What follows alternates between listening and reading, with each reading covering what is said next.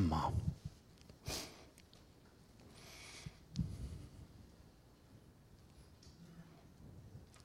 Herzlich willkommen bei Prisma. Wir machen Dinge anders. Und das ist gut so. Ich glaube, dass wir in einer, in einer Zeit sind, wo Veränderung an uns herangetragen wird und wo wir lernen dürfen, was es heißt, sich zu verändern und wann es dran ist, sich zu verändern. Und da gibt es immer so einen, so einen Schmerzpunkt. Wir, wir müssen, ich, ich rede mal von mir, ihr seid anders, das ist okay. Ich bin manchmal ziemlich faul und ziemlich bequem.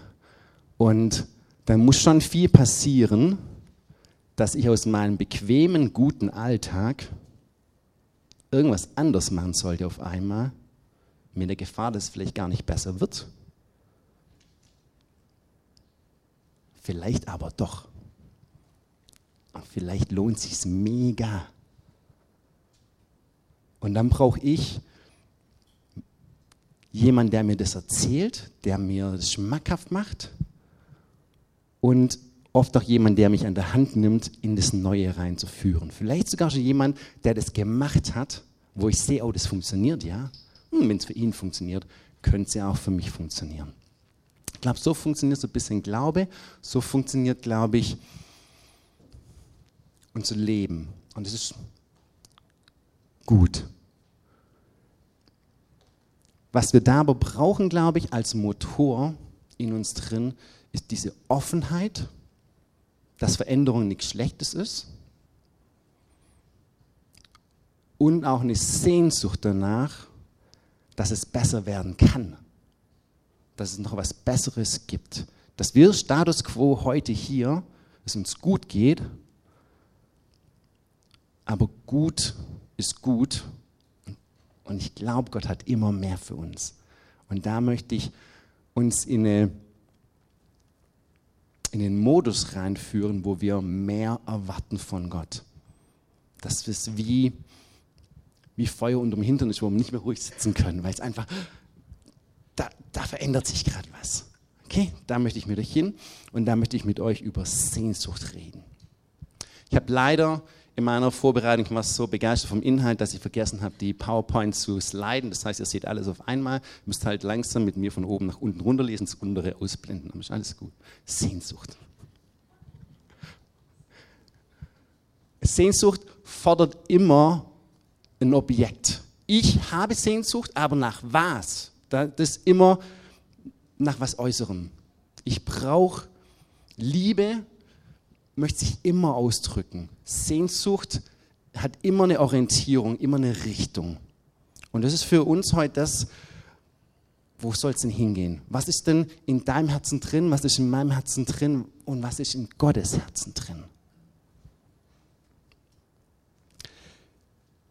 Ich habe mal einfach ein bisschen im Internet gesucht und gefunden, die Bedeutung von Sehnsucht, wo es hier um dieses schmerzhafte, verzehrende Verlangen geht. In der Bibel wird ganz oft auch 4. Mose 4, habe ich heute Morgen zufällig gelesen, Gott als verzehrendes Feuer beschrieben. Und ich glaube, äh, das ist wichtig in uns drin, dass wir da verstehen, nach was sehnen wir uns denn da überhaupt? Dass es ein Verlangen in uns drin ist, ja, aber jetzt, wie kann das denn gestillt werden in uns drin? Das heißt, ich muss auch eine Vorstellung haben, was ich denn überhaupt erreichen möchte. Wenn ich nach was suche, dann werde ich es niemals finden, wenn ich nicht weiß, was ich suche. Dann kann ich gefunden werden, aber ich kann nicht was finden, wenn ich nicht weiß, nach was ich suche. Wenn wir das Vater unser beten, dann beten wir Jesus wie im Himmel, so auf Erden.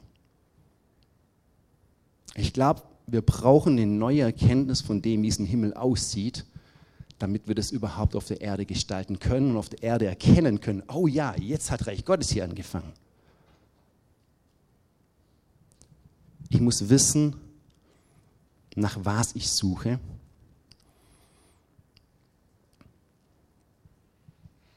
Und dann nehmen wir uns wieder eine Minute Zeit für die Fragen. Nach was sehnst du dich heute? Was ist deine Erwartung an heute? Was ist deine Erwartung an Jesus? Darf er, soll er irgendwas machen?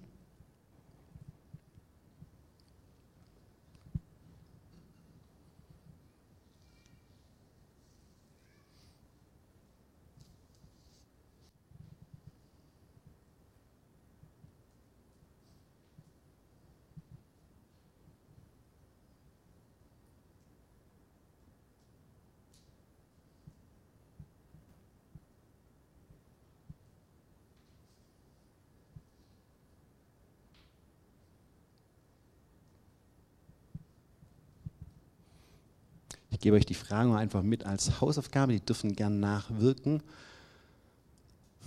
Ich glaube, Gott stellt uns heute und auch generell ganz viele Fragen. Aber ich glaube nicht, sage ich hier ganz deutlich, ich glaube nicht, dass Gott uns Fragen stellt, weil er nicht die Antwort kennt. Ich glaube, seine Fragen helfen uns, uns besser zu verstehen, zu gucken, wo, wo wir gerade stehen, was in unserem Herzen drin ist. So lasst euch da von Gott mit reinnehmen auf den Weg des sich selber und des ihn besser kennenlernen.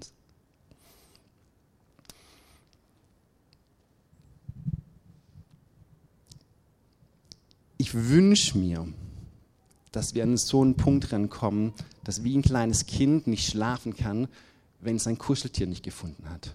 Und dann muss man erstmal das Haus auf zwei, zwei Stunden auf den Kopf stellen, bis das Kuscheltier endlich da ist und dann kann es irgendwie ruhig schlafen. Und so eine Sehnsucht wünsche ich mir, dass, dass ich, dass wir das in uns tragen nach Gottes Gegenwart. Dass, dass wir da einen Hunger in uns drin wecken können. Weil ich glaube, ich habe hier so einen Satz gefunden, wenn die Sehnsucht größer ist als die Angst, wird der Mut geboren, die Dinge zu tun, anzugehen. Dann wird sich was verändern. Wenn dein Glaube in dir drin größer ist als die Angst, dass das vielleicht nicht passieren könnte und dass dein Glaube vielleicht enttäuscht wird, dass du das in Kauf nimmst, dann hat sich in dir schon was verändert und dann bist du auch bereit, aus deiner Komfortzone einen Schritt rauszumachen, mal aufs Wasser zu gehen und zu gucken, ob es hält.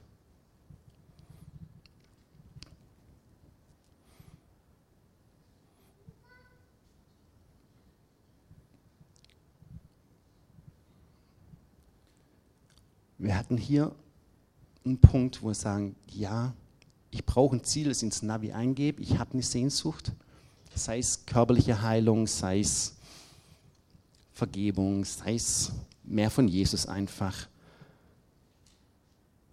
Was hindert dich da ranzukommen?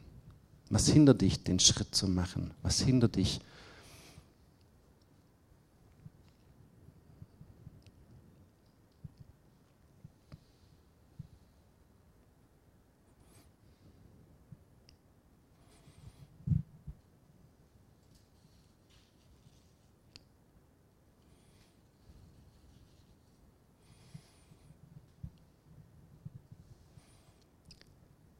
Wenn wir in die Bibel reingucken, dann steht da so ein wunderschöner Satz, dass in perfekter Liebe keine Angst drin ist, sondern die Liebe treibt die Angst aus. Das heißt, das Gegenteil von Liebe ist hier nicht der Hass, sondern diese Angst. Angst vor Ablehnung, Angst vor Enttäuschung, Angst nicht genug zu sein.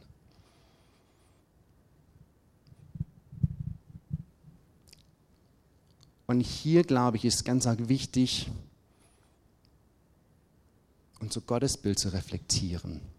Wie stelle ich mir den Gott vor? Wenn ich, wenn ich jetzt einen Glaubensschritt mache und es nicht funktioniert, kriege ich dann eine Strafe. Wenn ich zu schwach bin zum Fasten und wovor abbreche, kriege ich dann eine Strafe. Wenn ich meine Hausaufgaben nicht mache,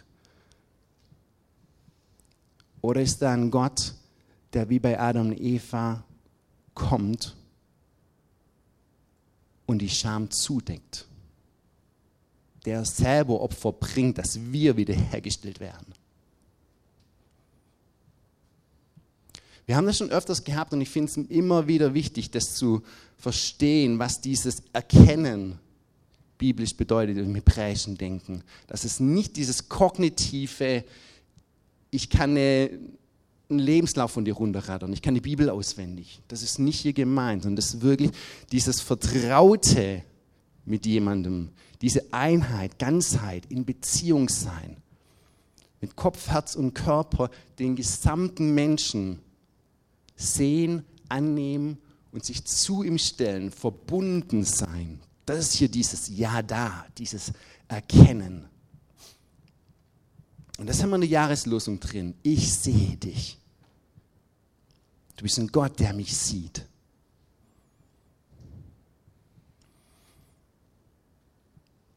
Und ich glaube, das ist vielleicht das Schwierigste im Kopf und dann ins Herz runterrutschen zu lassen, dass das zu 100% verankert ist, dass Gott sich mehr nach mir sehnt als ich nach ihm. Dass die Sehnsucht so groß war, dass wir nicht schnell genug in den Himmel wieder zurückkommen konnten, dass er halt auf die Erde kam. Weihnachten. Dass wir als sein Ebenbild sein sehr gut sind dass wenn er uns denkt, wie Peter Pan, dann fängt er an mit Hüpfen, mit Springen, mit Fliegen. Wir sind sein Happy Thought, sein Glücksgedanke. Dass wir nichts machen können, was uns wirklich trennt von seiner Liebe.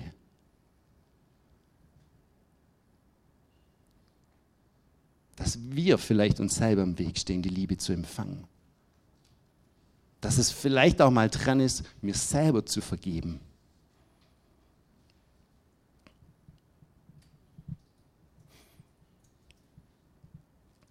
Liebe will sich immer ausdrücken. Liebe sucht und Liebe findet einen Weg, um sich auszudrücken. Weißt du, wie sehr Gott dich liebt? Erkennst du es in deinem Alltag, wo er seine Liebesbeweise dir immer wieder unterjubelt? Mal wie ein Brett vorm Kopf, manchmal wie ein kleines Bomber irgendwo versteckt wie er manchmal aus Liebe mit dir Verstecke spielt und wie er dich manchmal überrascht mit einem riesen Blumenstrauß.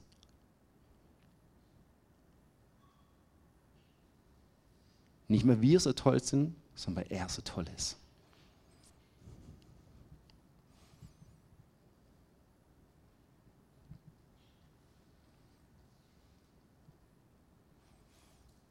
Ich glaube, die Frage ist ein Schlüssel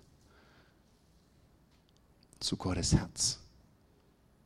Zu dem, dass ich erkenne, wer ich in Gottes Augen bin.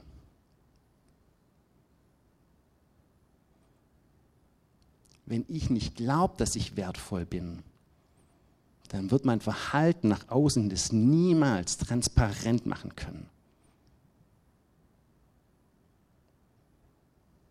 Ich werde irgendwas produzieren, aber das ist nicht gefüllt mit diesem Leben.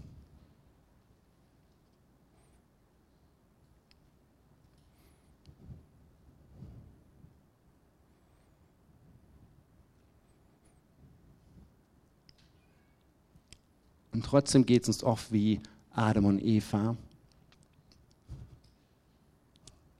die sich bewusst sind, dass sie nicht alles richtig machen und die dummerweise gelernt haben, mit ihrem Problem sich vor Gott zu verstecken, anstatt zum Problemlöser hinzukommen. Und da bin ich so dankbar, dass Gott uns hinterherläuft. Dass er fragt, Adam, wo bist du? Ich bin da. Treffpunkt 17 Uhr. Wie jeden Tag. Du und ich. Feierabendbier. Komm.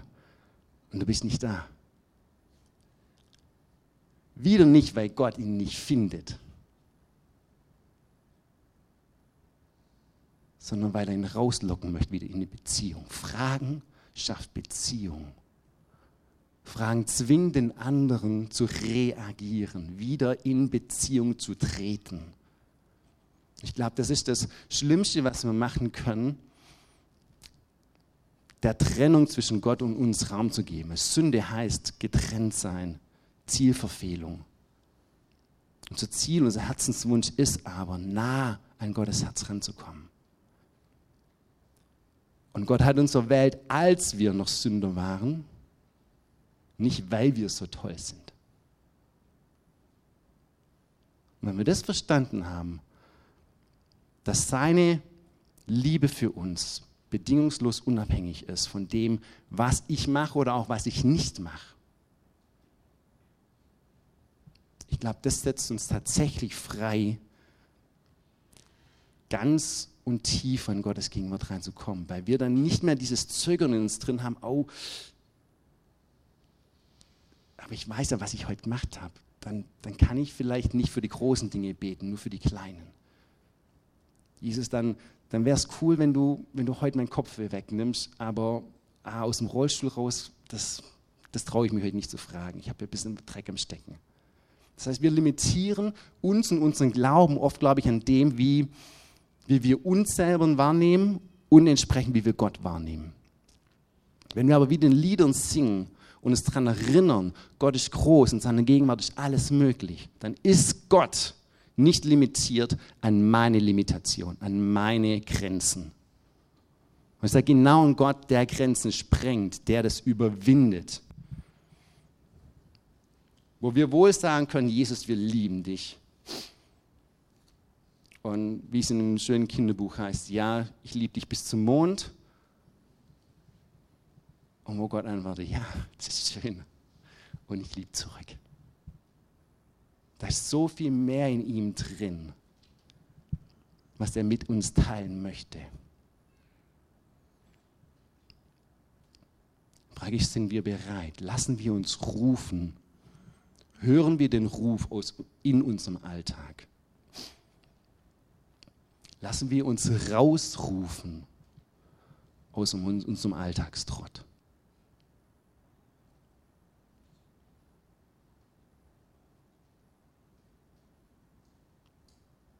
Passt Gott die fünf Minuten in unsere stille Zeit rein morgens? Und wenn wir heilig sind, eine Stunde?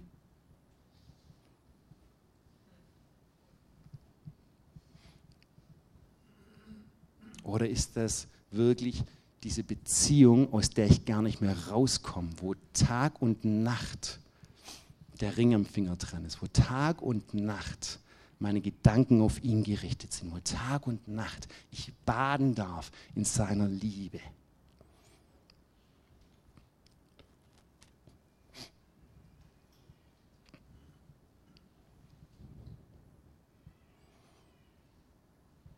Und ich glaube, die Fragen sind hier tatsächlich das, was, wo wir stehen, wo jeder von uns, jeder von euch eine Antwort geben muss. Wenn Gott ruft, was antwortest du? Nehme ich mir überhaupt die Zeit zu hören? Habe ich überhaupt die Sehnsucht danach und die Erwartung, dass Gott mit mir reden will?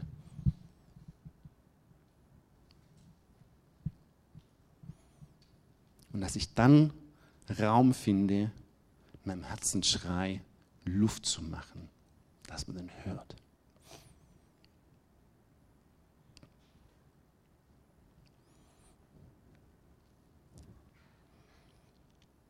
Nochmal zum Schluss, ich glaube, Gott braucht keine, Gott sucht, Gott braucht, Gott will keine perfekten Menschen, er sucht dich nicht da als derjenige und wo du vielleicht sein solltest, was wir oft so denken, oh, bin ich im Wille Gottes drin? Bin ich am richtigen Platz zur richtigen Zeit?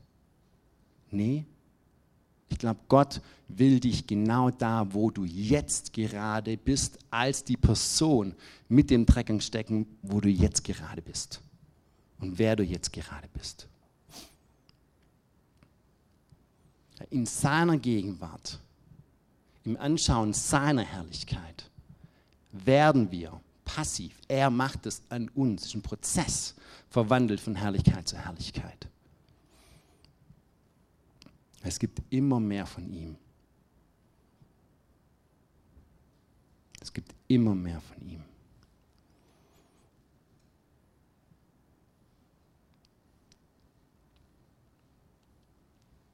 Und da nehmen wir uns jetzt einfach nochmal Zeit für Maren.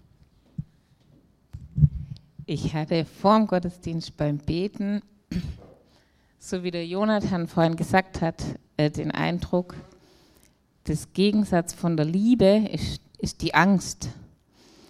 Und da hatte ich einfach so stark den Eindruck, dass ich glaube tatsächlich, dass die meisten von uns irgendwie mehr von Gott wollen. Ähm, dass das gar nicht oft das Problem ist. Und ich hatte aber so starken Eindruck, dass, dass es tatsächlich ist die Angst, dass, die uns oft davon abhält. Und zwar Ängste verstecken sich in ganz verschiedenen Sachen, glaube ich. Und zwar Ängste wie zum Beispiel, was muss ich in meinem kleinen Leben ändern? Oder Angst davor, was denkt jemand anders vor mir. Also ich glaube, in unserem Volk ist oft die Angst ganz groß davor, aus unserer schönen kleinen Balance zu fallen. Also wir, wir sind voll gut drin, Balance zu haben und das ist auch manchmal voll gut. Und oft haben wir aber auch Angst, ja, also was ist, wenn ich zu extrem, wenn ich zu viel will? Wenn das dann irgendwie ein bisschen komisch aussieht. Wir haben Angst, so arg Angst vor, mal einen kleinen Schritt drüber zu gehen. Aber das ist nicht schlimm. Also Gott ist da und der, der geht uns immer nach und holt uns. Aber dass es die Ängste sind, die uns abhalten. Und vielleicht habt ihr auch Lust zu überlegen, was ist meine Angst? Ist, was ist meine Angst vielleicht, die mich abhält? Ist es genau, was jemand anders denkt, dass sich in meinem Leben irgendwie ein bisschen was verändert oder was ganz anderes. Dankeschön. Das machen wir jetzt ganz praktisch. Lobpreisteam, ihr dürft auch.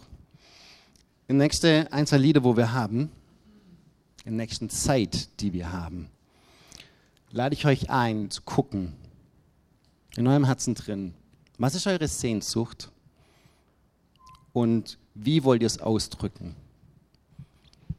Und ich lade euch ein, mutig zu sein und hier nach vorne zu kommen.